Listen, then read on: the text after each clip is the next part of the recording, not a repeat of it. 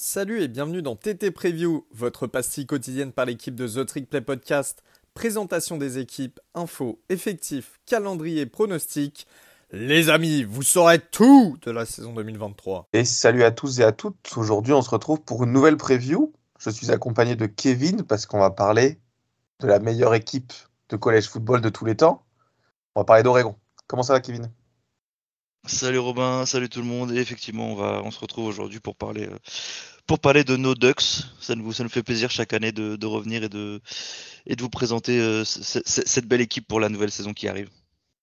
Et oui, et promis, on fera un peu moins lent que l'année dernière. euh, surtout pour Gus, hein, on est désolé en avance. Et pour les, ceux qui écoutent, eh ben, écoutez, ça nous fait plaisir de, de parler d'Oregon.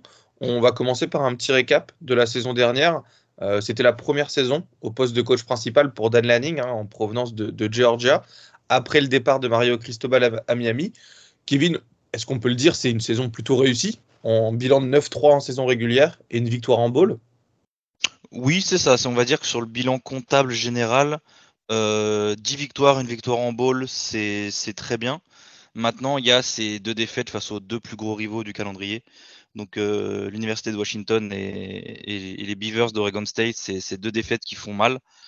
Euh, C'était des contextes un peu particuliers avec la, blessure de Bonix dans le quatrième carton contre Washington et, et cette deuxième mi-temps euh, que vous avez pu potentiellement vivre avec nous en direct puisque Ryan et moi avions commenté ce match.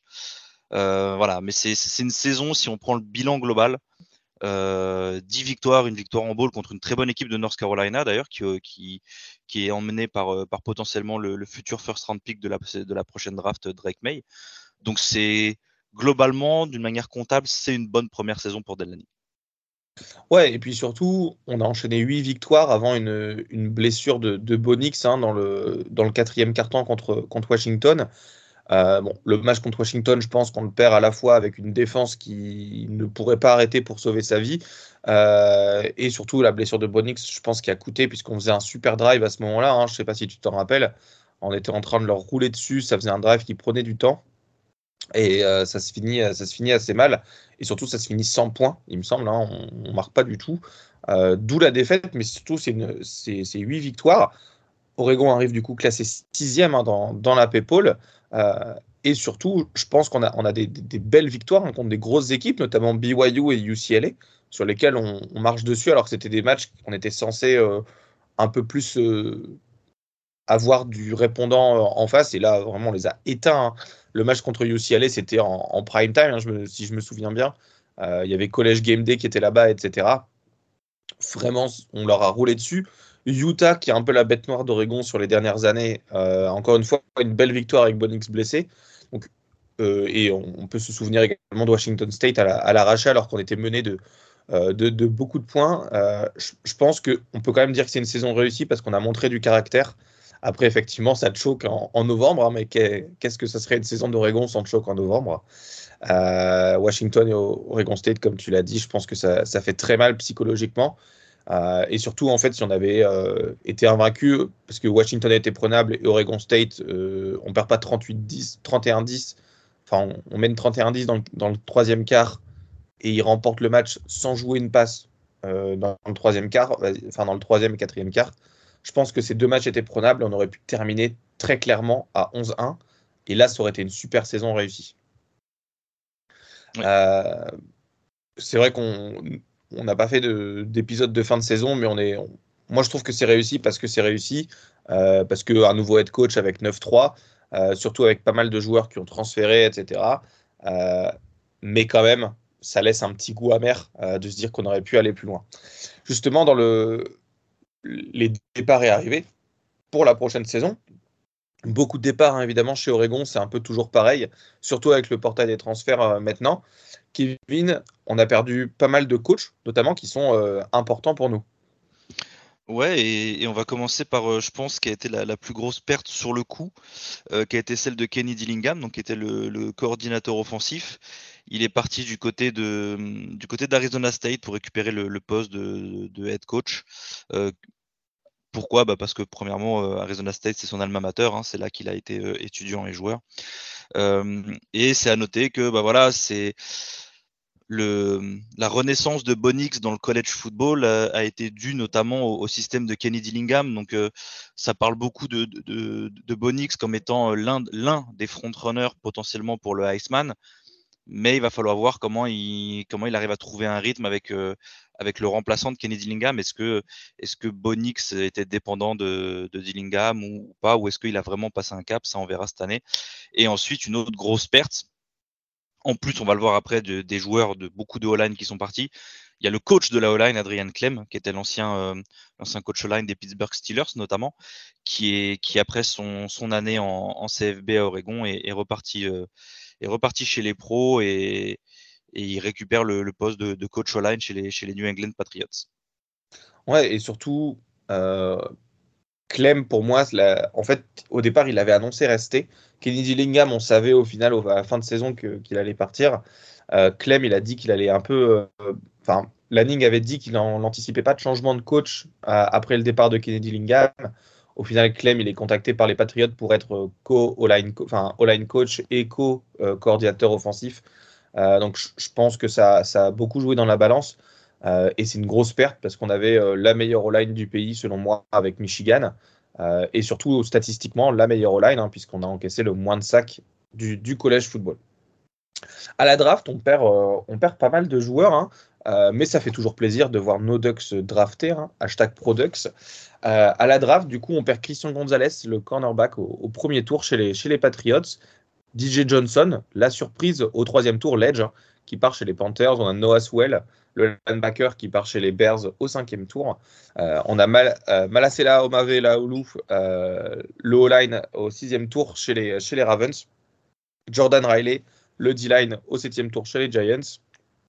Et finalement, le centre, Alex Forsythe au septième tour, toujours chez les Broncos. ça fait beaucoup de pertes, et en UDFA, et des, des, joueurs qui ont, qui ont été diplômés, qui n'ont pas été pris. On perd quand même pas mal de joueurs également. Oui, en, effet, on perd, euh, on perd le, petit enfant du pays, le, joueur legacy, donc Chase Cota, qui était revenu à, Oregon. Euh, son père avait joué à Oregon euh, et lui avait commencé sa carrière à, UCLA. Donc il a signé en UDFA avec les Detroit Lions. Bennett Williams, le safety, dont on va reparler un peu après parce que bah, y, a, son petit frère qui est, venu aussi.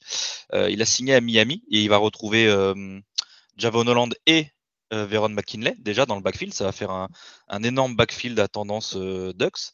Et enfin, TJ Bass, encore un online euh, qui jouait tackle gauche, garde gauche, qui est parti du côté de Dallas chez les Cowboys. Et, parmi ceux qu'on graduate, hein, ben, encore en online, hein, c'est Ryan Walk. Moi, c'est celui qui me fait le plus mal parce que c'était c'était un joueur de, l'Oregon, c'était d'ailleurs de Eugene, même si je dis pas de bêtises. et c'est un, un gars, c'était un bon gars, c'était un walk-on de base. Euh, et il a dépanné partout sur la line et de fort belle manière. Et, bah, c'est dommage pour lui qu'il n'ait pas été pris sur un roster parce que je pense qu'on a, a vu une amélioration en partant de Wocon, on a vu une vraie progression. Donc je pense qu'il avait encore un, il n'avait pas forcément atteint son ceiling, donc il aurait pu faire un roster. On verra s'il reste dans les dans les listes euh, free agent pour essayer de faire une carrière NFL ou pas, ou s'il rentre dans un coaching staff, ou s'il ou continue avec sa vie de, de non sportif entre guillemets. Ouais, je pense qu'il rentrera sur le, coaching staff. Euh, c'est un enfant d'Oregon. Et, surtout, ce que j'ai bien aimé chez Walk, c'est qu'il a amélioré sa technique. Et donc, euh, qui dit technique dit on peut potentiellement la, coacher aux autres, euh, joueurs. donc, je pense que y a, dans le futur, il rentrera dans, un coaching staff. Sur le portail, on perd énormément, énormément de joueurs. mais encore une fois, ça, c'est les jeux du transfert. On en perd, on en gagne. Euh, et surtout, bah, c'est ceux qui, je pense, n'arrivaient pas à se faire une place dans le rooster. Donc certes, ça, nous prend un peu de la profondeur, euh, mais on est plutôt, euh, on est plutôt bon sur, sur les starters. En grosse, grosse perte hein, qu'on peut mentionner, on, perd Justin Flo, donc le linebacker qui s'en va à Arizona. c'est un ancien 5 étoiles, vous le connaissez certainement comme le, meilleur linebacker de la classe 2020, 11e meilleur joueur de la classe au total. Il n'a jamais réussi à se faire une place à la fois dans le roster euh, et surtout bah, sur un terrain de foot, parce qu'il a tout le temps été blessé. Euh, donc là, il s'en va du côté d'Arizona.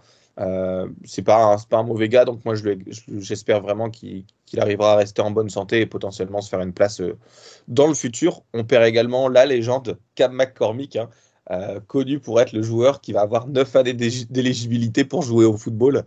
Euh, là, actuellement, il rentre dans sa huitième, mais il a déjà eu son waiver pour l'année prochaine, euh, donc il s'en va à Miami.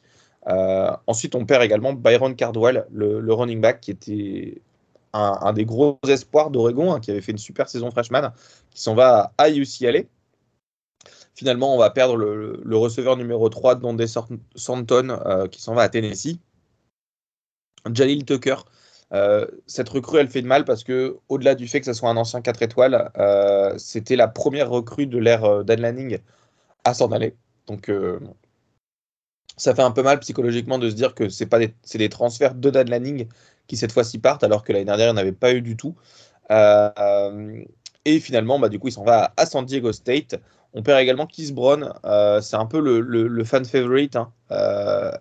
c'est un ancien 4 étoiles meilleur joueur de l'Oregon en, 2021, qui s'en va à Louisville, euh, mais il venait de, de l'Oregon, donc c'était un, peu un, petit fan favorite, un peu comme Dawson Jamario, euh, qui s'en va à NC State, le, le O-line. Et finalement, Seven McGee, qui, fait, euh, qui était receveur slash running back, un peu un style qui, le pressenti pour être le futur d'Anthony Thomas. et surtout, il était commit depuis qu'il avait genre 15 ans. C'était vraiment lui le recruteur principal pour la classe qui s'en va à, Jackson State. Donc euh, ça fait un peu mal de voir ces joueurs partir puisqu'on s'attache à eux au final. Hein. Euh, mais on leur souhaite tous, euh, bonne chance. Hein. Le, reste, je ne vous fais pas toute la liste parce qu'il y a énormément, énormément de joueurs qui partent. Beaucoup d'anciens 4 étoiles qui s'en vont et d'autres joueurs qui sont un peu moins, moins emblématiques quand même. Kevin, au niveau des, départs, on a fait une grosse, grosse liste. Est-ce que tu peux nous parler un peu des arrivées? Euh, bah oui, bah déjà, c'est plus ou moins ce que, ce que j'éludais tout à l'heure. On parlait du départ de Kenny Dillingham au poste de coordinateur offensif. Bah, il a bien fallu le remplacer. Et on est parti chercher Will Stein, donc, qui était le, le offensif de UTSA, donc l'Université Texas à San Antonio. Euh, un, un, coach qui a, qui a un système offensif qui est, qui est très en vogue en ce moment. Il a réussi à finir 9e meilleure attaque du pays avec UTSA, ce qui est quand même un petit exploit euh, en soi vu, vu l'effectif qu'ils ont. Euh, donc c'est quelque chose qui va être sympa à voir de lui donner un roster euh, un roster de Power 5, un roster de, top 10 recruiting class et de lui donner un, QB comme Bonix qui a l'air bah, de, de, ce qu'on pense de l'année dernière, qui a passé un cap, donc à voir ce qu'il va être capable de faire avec lui et, et potentiellement de, l'emmener jusqu'en jusqu'en potentiellement en finale du Iceman, comme, euh, comme on le pensait l'année dernière avant sa blessure. Et euh, on récupère Chris Hampton aussi, qui sera co-coordinateur défensif et coach des safety, qui était l'ancien coordinateur défensif de Tulane. Et euh, ben si vous avez vu le ball game de l'année dernière entre USC et Tulane, et eh ben faut savoir que USC revient dans le calendrier d'Oregon cette année. Prendre le cordeau défensif de Tulane, qui a battu USC l'année dernière, c'est pas une si mauvaise chose au final. Donc, euh, donc ce sera, ce sera à noter aussi. Euh, et après, concernant les joueurs, sur le portail, ça n'a pas été dégueulasse. Mieux que l'année dernière, j'ai trouvé. Euh, alors, il faut savoir que niveau classe de recrutement, c'est relativement simple à calculer. D'accord? Oregon est la neuvième classe de recrutement du pays parmi les joueurs de high school et la quatrième classe de recrutement de joueurs de college sur le portail des transferts. Donc, du coup, est la neuvième meilleure classe globale de recrutement pour 2023, que ce soit joueur de high school ou transfert euh, cumulé.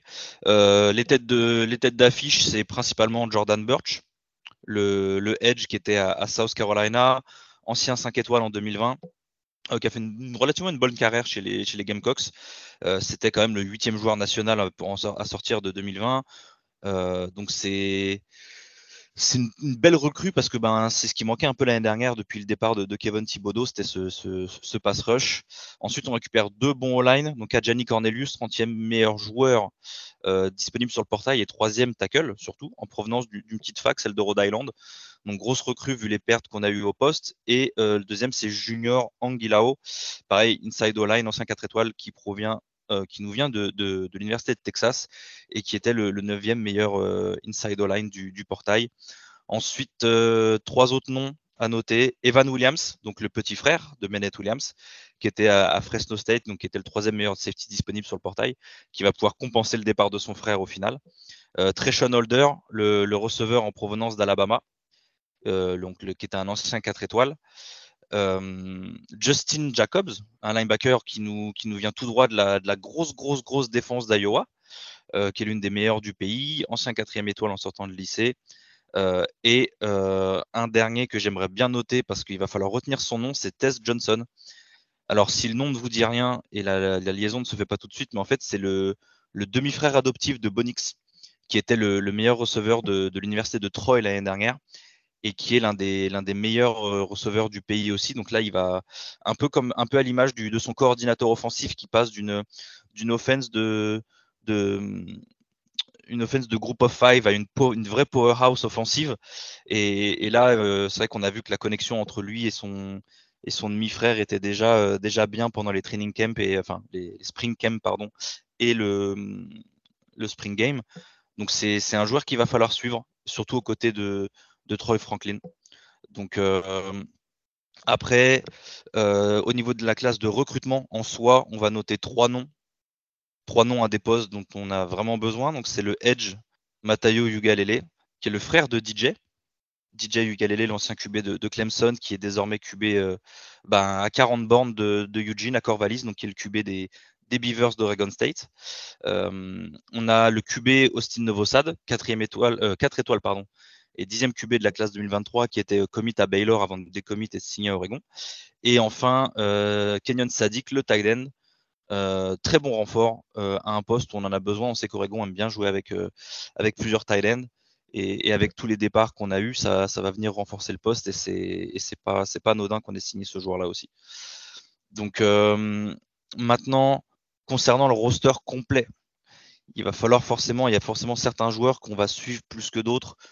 Et nous, on va vous aider à savoir qui suivre cette saison, sur qui garder vos yeux quand vous allez regarder les matchs en direct ou les matchs en replay ou les highlights ou dans les stats, d'accord? Et parmi ces joueurs, on en a déjà parlé, par qui on commence? Par le quarterback, par Bonix, par celui qui était euh, la tête la figure de proue de l'offense d'Oregon l'année dernière. Personne lui donnait euh, lui donner une chance à sa sortie de la carrière un peu catastrophique à Auburn, eh ben, il va falloir garder les yeux sur Bonix après une très bonne saison 2022. Euh, beaucoup en parlaient pour le Iceman, beaucoup en parlent encore pour le Iceman cette saison. Euh, et en backup, on aura Ty Thompson, bien sûr, encore une fois, ou potentiellement ben, Austin Novosad, le, freshman, qui pourrait prendre quelques reps euh, vis-à-vis du futur. Et, au niveau running back, Robin, qui est-ce qu'on a à côté Oregon Normalement, c'est des gens connus. On a un duo probablement le, ce que je, enfin, je pense qu'on a le meilleur duo de running back du, pays, hein, entre Buck Irving et Noah Wintington. Hein, 1900 yards euh, combinés pour les deux l'année dernière et surtout 10 touchdowns. Donc ils sortent d'une vraie vraie saison. Hein. Ils n'ont pas rigolé cette année derrière une O-line qui était super performante. Donc à voir si, euh, si ça continue. Euh, au poste de QB, j'aimerais bien noter que on a enfin de la stabilité. Et ça, je ne sais pas pour toi, mais je trouve que ça, dans la off-season. On a eu moins de questions sur ça et un peu plus de sérénité. Euh, c'est la première fois depuis Justin Herbert qu'on a un QB qui est valide pour le. Euh, enfin, un, QB sur, on sait qu'il va être titulaire pour la saison à venir, puisque juste avant, c'était le débat entre Knicks et Ty Thompson. Ensuite, avant, on avait eu euh, Anthony Brown, etc. je pense que la stabilité va apporter également du, bah, entre guillemets, une, des meilleures performances dès les débuts de match, enfin dès les débuts de saison. Donc euh, je suis plutôt, euh, plutôt content pour ça. Euh, et surtout, on a de la stabilité également au poste de running back, donc ça fait plaisir. Et toujours, ben, comme à, l'image d'Oregon et de, son histoire, hein, le duo de running back qui va performer. Donc j'ai hâte de voir ça, notamment avec la ligne qu'ils ont. Également en, en, en, sereineté, je dirais, le poste de receveur Tyden, il est plutôt, il est plutôt lock, hein, Kevin. Ouais, bah ouais, bah on se retrouve avec euh, avec Troy Franklin, hein, on en a on en a déjà parlé. C'est un peu la, ça a été l'une des révélations aussi du college football la saison dernière euh, au poste de receveur. Donc le numéro 11 des Ducks, très bon receveur. Euh, c'est, il va falloir garder un œil sur lui parce que avec l'offense de, de, Stein, ça peut ça peut dégoupiller rapidement et les, et les yards à la passe peuvent, peuvent s'accumuler. Et c'est un très très bon receveur il va être, euh, il va être associé à Chris, Hudson, le, petit, receveur, c'est relatif, mais le receveur un peu plus diminutif par rapport à lui, le numéro 1, je crois qu'il a gardé son numéro 1 d'ailleurs, euh, et avec des ajouts comme euh, Treshon Holden qui nous vient d'Alabama, comme Tess Johnson, j'en ai parlé, qui vient de Troy, qui est l'un des meilleurs receveurs du CFB, qui revient aussi, et Kyler Casper, qui, je ne sais pas de bêtises, Kyler Casper était là l'année dernière, il a eu quelques, quelques snaps par-ci par-là, donc lui aussi, il a déjà une, une petite expérience de jeu, il a une expérience du, bah, pas forcément du système parce qu'on vient de changer, mais une expérience du programme et une certaine euh, alchimie avec Bonix.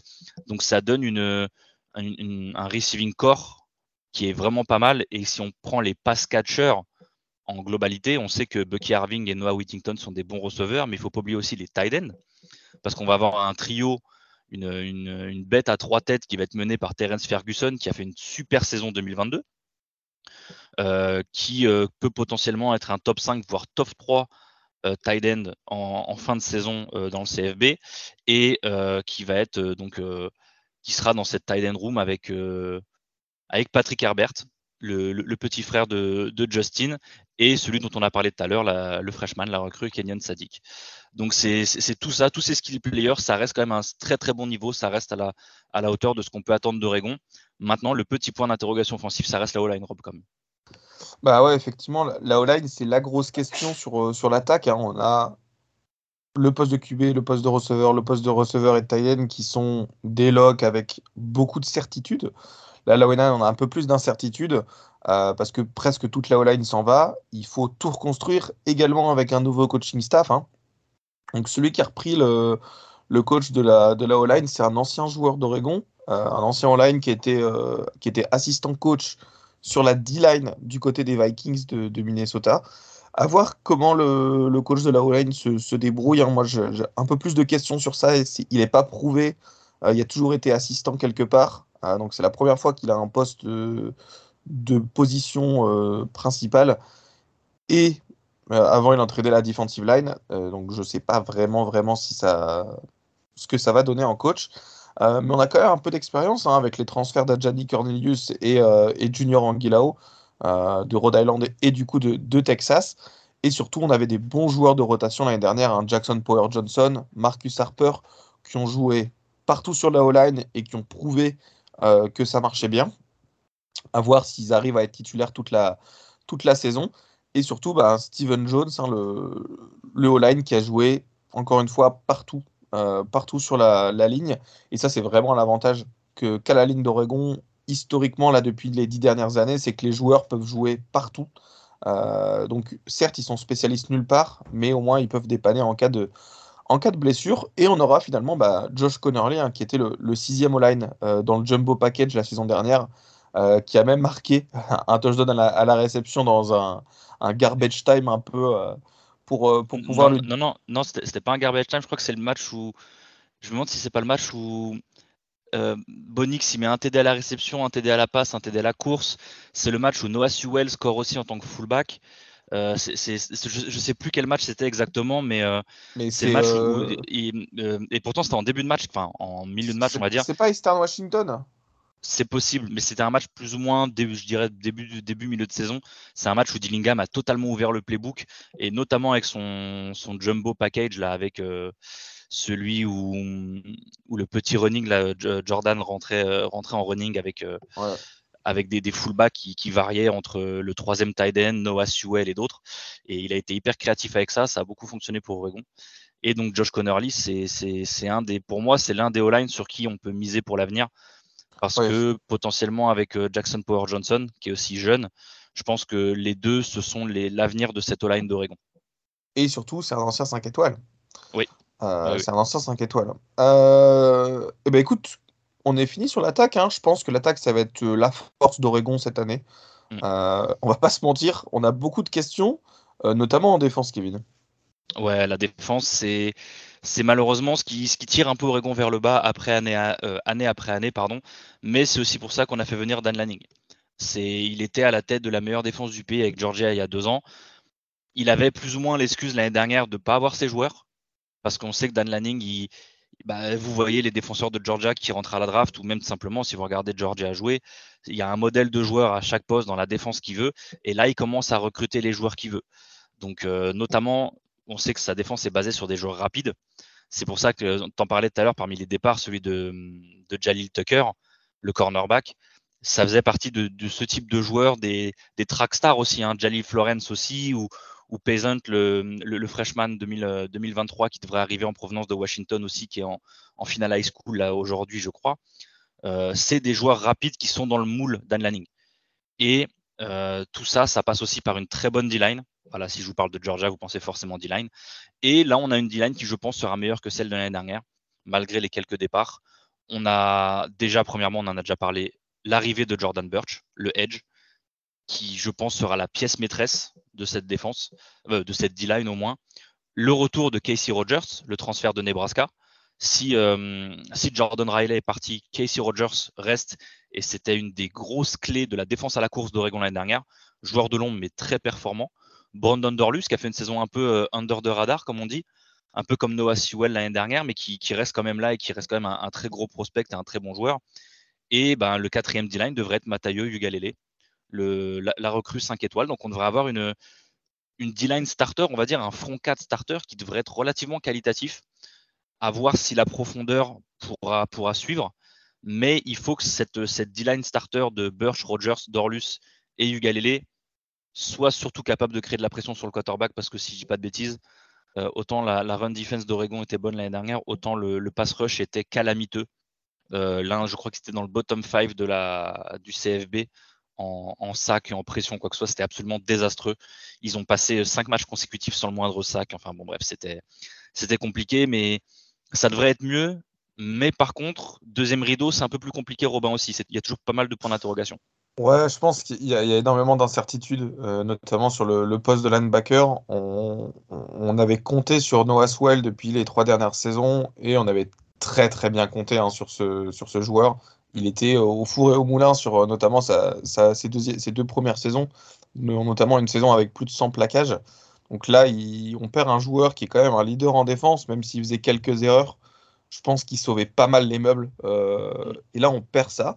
On perd Justin Flo, qui n'a pas joué énormément, mais qui était quand même prévu à un moment, qui joue un peu. Euh, c'était le grand espoir de la défense d'Oregon. Hein. Ah C'était bah, la star de cette défense. Le meilleur, euh, le meilleur prospect au poste de linebacker de, de, la classe, je pense qu'évidemment, ça joue. mais là, du coup, une, saison avec plus aucune star. On a peut-être Justin Jacobs, hein, qui vient de, Iowa. Euh, qui, va, euh, qui va arriver, mais à part ça, c'est très léger. Euh, je pense notamment à, Jeffrey Bassa, l'ancien safety, qui se convertit du coup en, linebacker, qui a pris, un peu de poids pendant la, pendant la off-season. mais encore une fois, c'est des questions, c'est pas son poste d'habitude. pareil pour Jamal Hill, hein, qui, était, qui DB, qui passe maintenant linebacker. Beaucoup, beaucoup de questions de changement de poste. Je pense que ça va, ça va jouer sur les performances de l'équipe. Euh, mais si seulement il y avait que le poste de linebacker qui était un peu plus léger, ça, ça irait. Mais là, euh, Kevin, tu vas nous parler du poste de cornerback et de, de DB en général. C'est pas, euh, c'est pas l'assurance tout risque. Ouais, juste, juste pour, pour, revenir légèrement sur les backers, on sait que si jamais les backers généralement ils ont beaucoup de taf si jamais la, la D-line est en difficulté. Mais si cette année on arrive à avoir une D-line performance qui fait le taf, ça va faciliter le, travail des, linebackers derrière. Ils auront moins de, moins de choses à faire, moins de, moins de, meubles à sauver des lectures plus faciles. Donc, ça, disons que la, mise en route et la capacité à jouer des linebackers dépend aussi de la D-line. Mais effectivement, comme tu l'as dit, ben, il y a des points d'interrogation un peu à tous les étages et malheureusement, euh, bah, ça parle aussi du backfield. Parce qu'on a beau avoir euh, les retours de, de, Steven, euh, de Steve Steven de Force, de Dante Manning, West Bridges ou Brian Addison, mais c'est pas non plus l'assurance touriste, c'est des mecs qui étaient soit backup, euh, soit des starters, mais qui n'ont jamais vraiment euh, performé à un niveau qu'elle nous les attendait. On sait que Traquest Bridges, il a eu une bonne saison l'année dernière de l'autre côté, à, l'opposé de, Christian Gonzalez. Surtout que vers la fin d'année, il était beaucoup plus target parce que ça jouait pas du tout de côté Gonzalez. Brian Addison, qui est un ancien receveur, qui a des bonnes mains en safety, pareil, il a des bons instincts de receveur, mais par moment, euh, ça manque un peu les, instincts de DB. Donc, est-ce qu'il a progressé cette année? On a l'arrivée d'Evan Williams, par contre, qui devrait faire plaisir, donc le frère de Bennett, qui devrait apporter de la profondeur et, son expérience aussi, parce que c'est sa quatrième année, si je dis pas de bêtises. Et après, pour moi, il y a des, jeunes des joueurs très prometteurs euh, sur qui il faudra compter, notamment Jalil Florence, donc qui a, je pense que c'est le freshman qui a vu en défense, qui a vu le plus de temps de jeu en 2022. Je pense que lui aussi, ça va être l'une des pièces maîtresses de la défense de Lanning si on arrive à le garder. Donc, ça veut dire qu'il va falloir le faire jouer cette année et ne pas le, ne pas le laisser un peu sur le côté et le laisser partir transférer. Il faudra compter sur Kamari Terrell aussi, qui n'a pas pu prendre de, red shirt la saison dernière parce qu'il a eu du temps de jeu, peut-être plus que ce qu'on pensait lui donner. Et pour moi, après, vous me connaissez, moi je suis, j'aime bien le, bien le programme de baseball des Ducks aussi. Et forcément, ben, mon chouchou cette année, c'est Bryce Butcher, le safety. Alors, c'est mon chouchou pour deux raisons. Premièrement, parce que c'est un outfielder de l'équipe de baseball. Mais aussi, et ça, je sais que ça te parle, Robin, il vient de South Eugene High School. C'est lui aussi un enfant du pays. C'est lui aussi un enfant d'Eugene. Et ça, on sait que dans un effectif, c'est toujours bon d'avoir des, d'avoir euh, certains enfants du pays, comme ça, dans un effectif.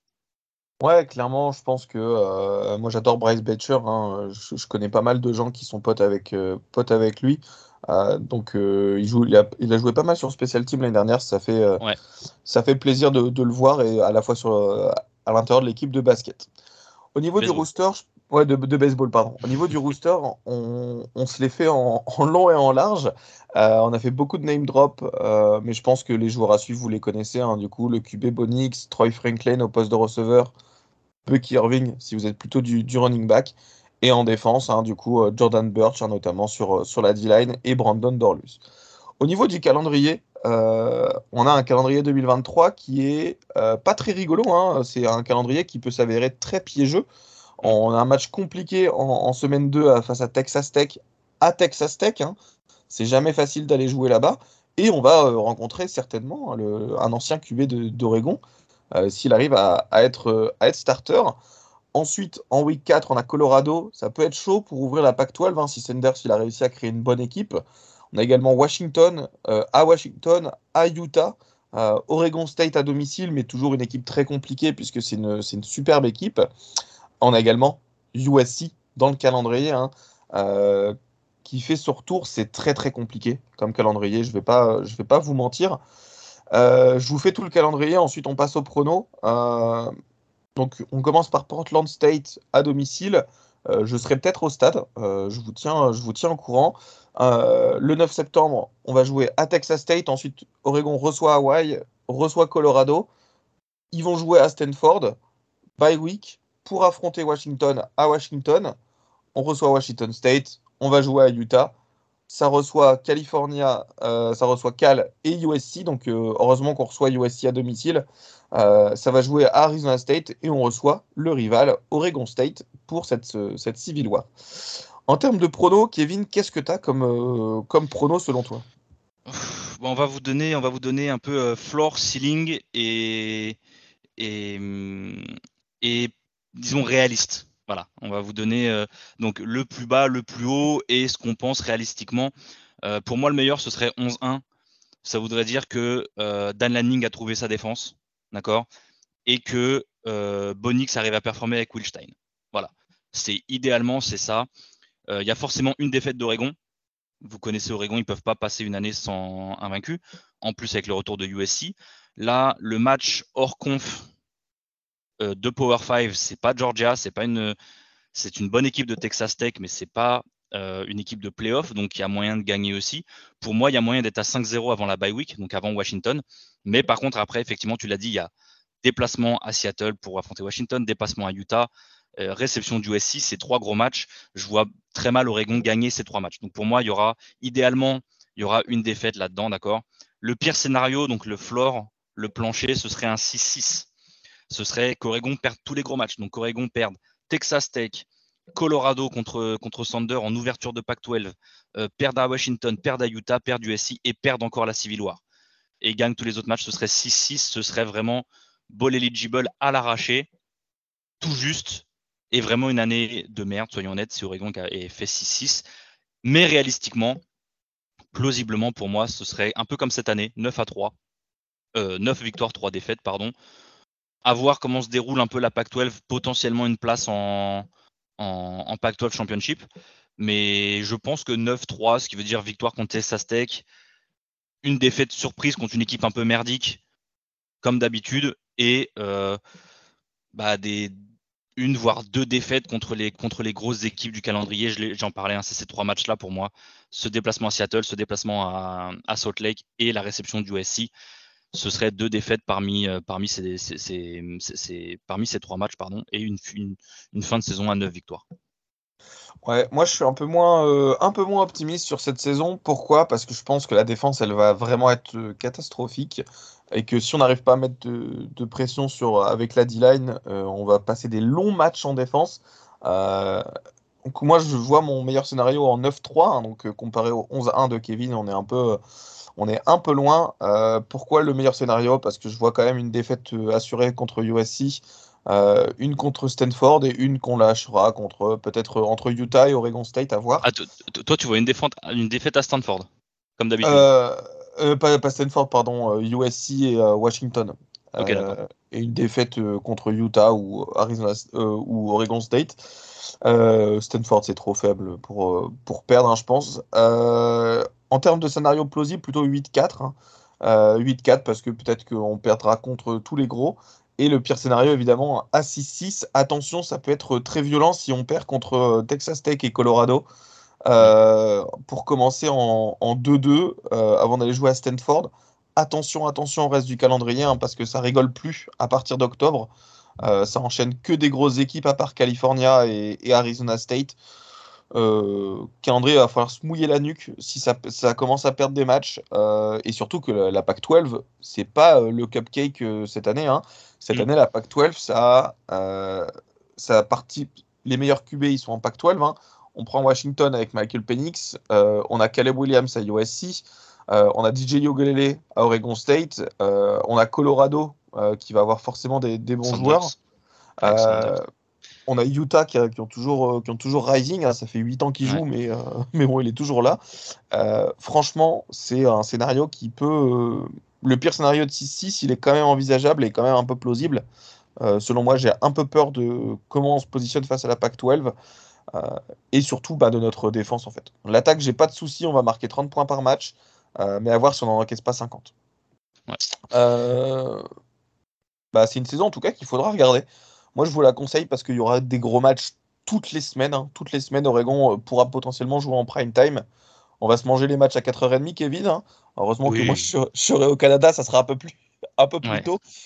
Euh, mais effectivement, euh, ça, va être, euh, ça va être une saison qui va être intense avec des, gros matchs, des gros joueurs à regarder. et je pense, bah, si, on, si on est en 11-1, potentiellement les playoffs, hein, ça dépend contre qui on perd, mais si on perd contre USC, mm. si c'est ton meilleur scénario, moi je le prends, en tout cas.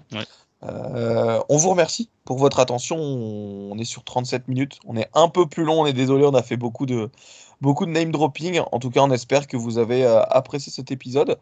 Et euh, bah, Kevin, on se, donne rendez-vous pendant la saison? Ouais, on se, retrouve dès, la fin août pour les pour Oregon. Vas-y. Et eh bah ben, écoute, ciao à tous. Salut. Au revoir, au revoir.